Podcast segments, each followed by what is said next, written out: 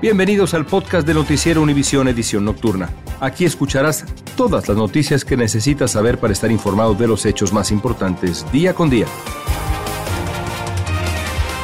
Lunes 24 de octubre, estas son las noticias principales. Todos van a morir, gritó el pistolero que mató a una profesora y una alumna en la Escuela de Artes de Missouri en la que se graduó el año pasado. Un estudiante dijo que lo vio cara a cara y que se salvó porque el arma se le atascó. La inflación golpea el doble a los inmigrantes que envían remesas a sus familias. Muchos deben trabajar más o recortar gastos para mandarles dinero que también les rinde menos. Allá. Sangre, horror en una boda en México cuando el recién casado fue asesinado a balazos al salir de la iglesia con su esposa del brazo. Los invitados huían despavoridos entre los gritos desesperados de la viuda. Comienza la edición nocturna. Este es su noticiero Univisión, edición nocturna, con León Krause.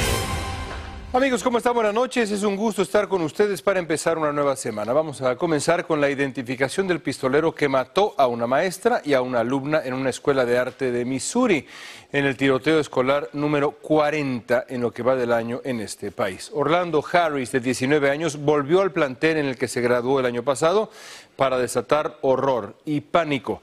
La policía dijo que antes de disparar gritó que todos iban a morir, pero él mismo terminó muerto por la policía. Guillermo González tiene lo último de esta nueva tragedia. Una más. El asesino que disparó hoy en la Escuela Secundaria de Artes en San Luis fue identificado como Orlando Harris, de 19 años, de raza negra, quien se había graduado el año pasado en ese mismo plantel. Llevaba un arma larga con 12 rondas de balas. Mató a una adolescente de 16 años y a una mujer de 61 y posteriormente fue abatido por la policía. Cualquier víctima o cualquier miembro del personal de la escuela, estudiantes o maestros que necesiten ayuda psicológica pueden llamar al 988 para recibir ayuda. César Paz es un exagente del FBI y un experto en seguridad. Dice que es urgente fortalecer los sistemas de protección en las escuelas.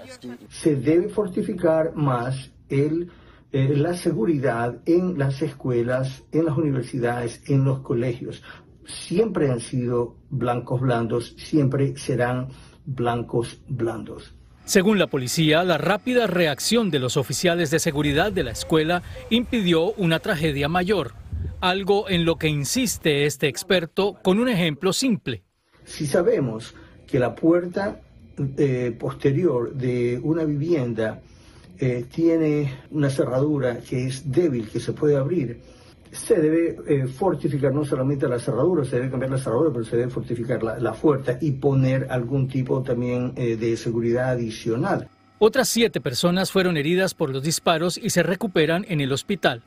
El FBI se unió a la investigación y está pidiendo ayuda a la comunidad para hallar pistas sobre el hecho. Como siempre, el motivo. ¿Por qué? ¿Sabemos por qué? Bueno, León, pues eso es justamente lo que la policía trata de determinar, pero por ahora no se sabe y las autoridades investigan si tenía algún tipo de enfermedad mental que lo hubiera llevado a cometer este crimen. La investigación, por supuesto, continúa plenamente activa. Gracias, gracias, Guillermo. Increíble, de verdad. Bueno. La maestra Amy Marín dijo que no puede dormir y siente que murió el día de la masacre en la escuela primaria de Uvalde, en Texas. Al principio la policía la culpó de haber dejado abierta la puerta por donde entró el asesino, seguramente lo recuerdan ustedes, por lo que se ganó el repudio de la comunidad. Después la policía aclaró que la cerradura tenía problemas, pero Marín dice que ella tiene secuelas mentales. Vamos a México con una escena sacada de una trágica novela de amor o de horror o de ambas. Se trata de la muerte de un hombre a tiros en la iglesia donde apenas se había casado minutos antes. Se desconoce quién y por qué lo mataron. El que debía ser el día más feliz de su vida terminó así, en cuestión de segundos. La felicidad de los novios, el entusiasmo de los invitados. Un infierno. Sandra Argüelles nos cuenta. A estos recién casados la muerte los separó solo minutos de haber dado el sí en el altar. Justo cuando salían de una iglesia en el municipio de Caborca, Sonora, un sujeto le disparó varios balazos al esposo. El ataque desató gritos y pánico de familiares e invitados. Después de 20 minutos llegaron los paramédicos, pero los intentos de reanimar al joven esposo resultaron inútiles. Parece que se encuentra sin signos vitales. El hombre de 32 años fue declarado muerto. Las impactantes imágenes que ya circulan por redes sociales muestran a la novia con su vestido manchado de sangre. La hermana del novio de 23 años también fue herida en la espalda, pero está fuera de peligro. El gobernador de Sonora, Alfonso Durazo, dijo que esta tragedia no debe causar psicosis entre la población porque se trató de un ataque específico. No es que le pueda suceder a cualquiera. El atentado fue dirigido particularmente contra esta persona. Por su parte, la Fiscalía de Sonora informó a través de un comunicado que no se descarta ninguna línea de investigación. Una de las hipótesis señala que el sicario se equivocó porque el ataque iba dirigido a otra persona que se casaba a la misma hora, pero en otra iglesia. Las autoridades ya buscan al responsable y sus cómplices. En estos momentos, la reciente viuda, familiares y amigos se encuentran velando al joven profesionista en una funeraria del municipio de Caborca. Tal parece que la violencia está imparable en Sonora. Tan solo en el último año se cometieron más de 1.300 homicidios, según datos oficiales. Los habitantes aseguran que viven con miedo. Muy afectados porque hay mucha, mucha inseguridad en donde esté, en las calles, en las escuelas, en todo. En todo Sonora más que nada. Hace tan solo unos días, alumnos de una escuela primaria en el municipio de Empalme vivieron momentos de terror al registrarse una balacera afuera del plantel. Desde la Ciudad de México, Sandra Argüelles, Univisión. Muy triste. Bueno, la inflación nos afecta a todos, pero mucho más a los inmigrantes que envían dinero a la familia que dejaron en sus países de origen. Ahora gastan más en los productos básicos que necesitan para subsistir y algunos tienen que conseguir un segundo empleo. Además, sus familiares en sus países pueden comprar todavía menos productos con la misma cantidad de dinero. Socorro Cruz habló con migrantes que sufren este drama. Vean. Los precios de la gasolina en Estados Unidos se encuentran entre los más altos desde el año 2018, según reporta la organización Finder, y los alimentos han aumentado hasta un 30%. Ana dice que el impacto de los precios lo resiente tres veces más y busca trabajar turnos dobles. La misma situación estamos aquí que en Oaxaca porque todo ha subido acá y pues uh, igual ahí en Oaxaca todo ha subido y nos cuesta mandar un poco de dinero. Antes mandábamos, pues digamos, 200, 300. Una situación muy similar a la que vive Mayra.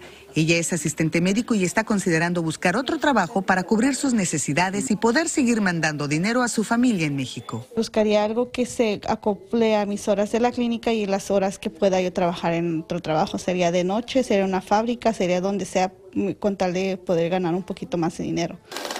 El problema es global. El Fondo Monetario Internacional dice que el impacto de la pandemia del COVID-19, los efectos del cambio climático y ahora la guerra de Rusia en Ucrania son los factores principales que tienen a 71 millones de personas en la pobreza en todo el mundo. El problema también que tenemos aquí en Estados Unidos es de que dejamos, el gobierno le ha hecho una guerra realmente a la industria del petróleo. Por lo tanto, el nivel de producción que tenemos hoy día es muy por debajo de lo que teníamos hace dos años. Los economistas dicen que la inflación siempre afecta a los que menos tienen y hay varias razones. Las personas que menos ganan tienen sus activos en efectivo.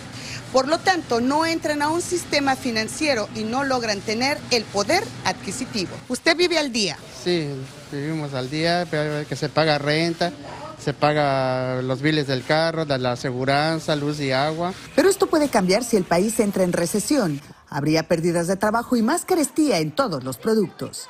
En Los Ángeles, California, Socorro Cruz, Univisión.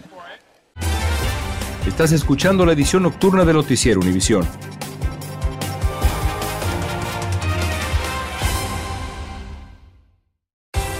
Continuamos con el podcast de la edición nocturna de Noticiero Univisión.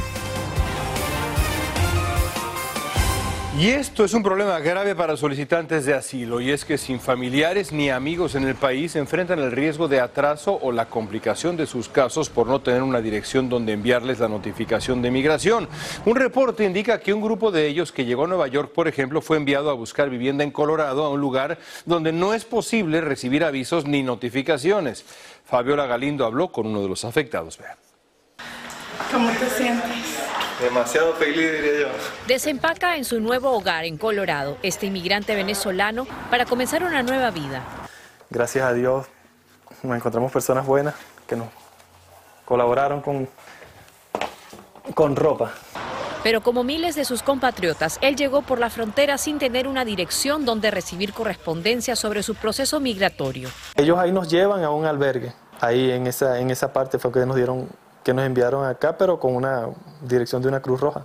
Ellos forman parte de unos 13 inmigrantes venezolanos que mostraron a la agencia Prensa Asociada documentos que indican que agentes de la patrulla fronteriza de Texas los enviaron a buscar alojamiento a una dirección de Colorado que no recibe ningún aviso ni notificaciones. De acuerdo con el reporte de la prensa asociada, la mayoría de los migrantes entrevistados en Nueva York habían llegado hasta aquí gracias a los autobuses financiados por la ciudad de El Paso y el estado de Texas, a pesar de que este no era su destino final. No entiendo por qué la patrulla fronteriza hace esto, dice la directora de la red de vivienda para refugiados en Colorado. Ya les dijimos que las direcciones son información falsa y hemos solicitado trabajar en coordinación, pero no lo han hecho, reitera. Las direcciones que se utilizaron son de edificios no residenciales, lo que representa un problema para los recién llegados, ya que las comunicaciones de sus solicitudes de inmigración son enviadas allí. Eso es bien acá porque los mandan, no porque quieran.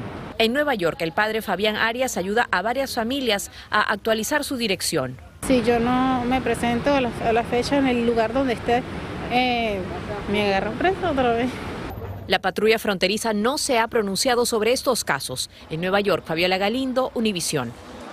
Y mientras tanto, decenas de miles de venezolanos quedaron varados en México a partir de que la administración Biden cambió su política migratoria hacia Venezuela. Pero gracias a ese cambio, otros venezolanos pueden obtener un permiso para ingresar a Estados Unidos siempre, y esto es clave, que tengan un patrocinador. Y algunos ya comenzaron a llegar. Doris Alvarado conversó con los primeros que llegaron a la Florida sorprendidos, emocionados, por supuesto agradecidos. Estefanía Villarroel es una de las primeras beneficiadas con el parol humanitario para los venezolanos. Nosotros impresionados por el poco tiempo que duró eh, y felices, por supuesto, muy felices. Estaba en México cuando el pasado 20 de octubre decidió aplicar para el programa migratorio. Su hermana fue su patrocinador. Ella llenó sus planillas, inició el proceso. Eh, yo realicé mi parte desde México. Tres días después recibió el tan anhelado permiso de viaje para venir a Estados Unidos. Eh, yo me presenté, me dijeron cuánto tiempo iba a durar. Yo le dije que yo no viajaba como una persona común, que no tenía mi visa, pero sí tenía mi permiso. Me pidieron mi mi pasaporte, me pidieron el permiso. Con ella otros tres venezolanos llegaron este fin de semana a Estados Unidos, según lo confirmó el Departamento de Seguridad Nacional. Venían de México, Guatemala y Perú. Nosotros estamos viendo esto como la primera fase de este proceso y vamos a estar revisando muy de cerca cómo funciona. El nuevo programa de la administración de Biden permitirá que 24 mil venezolanos que tengan patrocinador y cumplan con algunas exigencias ingresen de forma legal a Estados Unidos es real, es real, realicen su proceso, cuenten con la respuesta pronto, o sea, no es nada eh, que pueda tardar. Ahora Estefanía espera comenzar su nueva vida en Florida. El parol que recibió le permitirá obtener un permiso de trabajo. Agradecido con Dios, con la vida y con este país que me abrió las puertas y de esta manera. Según cifras del Departamento de Seguridad Nacional, el ingreso irregular de venezolanos por la frontera sur ha disminuido en 85% desde el momento en que comenzaron las expulsiones de los venezolanos hacia México. Doricera Alvarado, Univisión. Otros inmigrantes han llegado desde más lejos a buscar refugio en Estados Unidos. Se trata de un grupo de rusos musulmanes que dejaron todo para evitar ser reclutados por el ejército ruso para pelear en la guerra de Vladimir Putin contra el pueblo ucraniano. Ellos ya lograron entrar a Estados Unidos y ahora otros rusos esperan seguirles los pasos en Tijuana. Desde ahí reporta esta historia Jorge Fregos. Cientos de migrantes de origen ruso continúan llegando a la frontera con Estados Unidos para intentar cruzar y solicitar asilo humanitario. Muchos de ellos son musulmanes y han logrado ingresar a los Estados Unidos, aunque tienen que esperar varias semanas. Los activistas que apoyan a estos migrantes dicen que la mayoría son jóvenes que no quieren ir a la guerra y prefieren huir. El papá pues saca a su hijo, el jovencito, porque no quiere y deja a la familia allá. O si puede sacar a toda la familia, saca a toda la familia. Recientemente, un grupo de 40 musulmanes rusos pudieron ingresar a Estados Unidos desde la frontera de Tijuana. Se trata del número más alto desde el mes de mayo. Corre, corre porque o, o, te llevan a la cárcel o vas o te matan. Pero muchos otros siguen esperando en esta frontera. Es el caso de Alexei y su novia María que salieron de Rusia a finales de septiembre. Después de varios días, viajando por al menos 10 países, lograron llegar a Tijuana, donde buscan una oportunidad. Alexei dice que cuando te fuerzan a asesinar a tus hermanos y no tienen la posibilidad de decir nada, algo lo hizo cambiar su forma de pensar y tomar la decisión. A pesar de que económicamente están bien posicionados, prefieren dejarlo todo atrás. María asegura que es difícil dejar su país, pero que fue la mejor decisión que podían tomar cuando los fuerzan a salir y dejarlo todo. Aquí en Tijuana han recibido apoyos de familia cercana, pero la preocupación ahora es por aquellos que se quedaron en Rusia. Ellos se quedaron allá y pues están sufriendo muchas consecuencias. Por esta frontera han ingresado a los Estados Unidos de mayo a la fecha aproximadamente 2.000 rusos para iniciar su proceso en los Estados Unidos. Tijuana, México, Jorge Fregoso, Univision. Se veía venir, pero no por eso deja de ser preocupante. La pandemia de COVID-19 no perdonó a ningún estado del país, ya que causó retrocesos históricos en el aprendizaje de los niños de Estados Unidos, borrando décadas de progreso académico. Los resultados de la Evaluación Nacional del Progreso Educativo mostraron que casi cuatro de cada diez alumnos de octavo grado no lograron comprender los conceptos matemáticos básicos. La media nacional bajó uno o dos puntos, pero hubo un descenso de hasta ocho puntos en matemáticas, 282 en 2019, 274 en 2022. En algunos estados, la comprensión de lectura bajó hasta 16 puntos, una cifra cifra que ha encendido las alarmas en el sistema educativo nacional. Estas evaluaciones, por cierto, se llevan a cabo en escuelas públicas y privadas de todo el país. Este año participaron 224 mil alumnos de cuarto grado, 222 mil alumnos de octavo grado, de unas 5.100 escuelas. Muy grave. Las infecciones de niños con el virus respiratorio conocido como RSV están alcanzando niveles alarmantes al punto de estar rebasando la capacidad de algunos hospitales pediátricos del país. Cifras oficiales indican que en solo una semana se registraron 7.000 casos. Los síntomas son parecidos a los de una gripa, pero pueden empeorar por la inflamación de los pulmones y es entonces cuando se requiere llevar al hospital a los más pequeños. Y hoy comenzó en Los Ángeles el juicio contra el exproductor de cine Harvey Weinstein por 11 cargos de violación y agresión sexual. Las acusaciones datan del 2014 al 2013. Él dice que es inocente. Sin embargo, Weinstein fue declarado culpable hace dos años en Nueva York por violación y cumple una condena de 23 años de prisión. Y amigos, quiero invitarlos a empezar la semana escuchando el podcast Univisión Reporta. Hoy tuvimos una conversación sobre el hackeo al ejército mexicano. Mañana temprano otra sobre la cruzada contra los republicanos del gobernador de California, Gavin Newsom.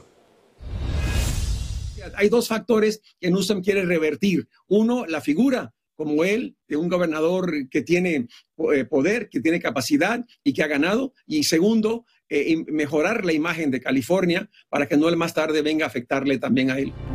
Univisión reporta una conversación reveladora cada mañana para ustedes. Escúchelo y suscríbanse. Ahí está el código QR listo para ustedes. Gracias por escucharnos. Si te gustó este episodio, síguenos en Euforia, compártelo con otros, públicalo en redes sociales y déjanos una reseña.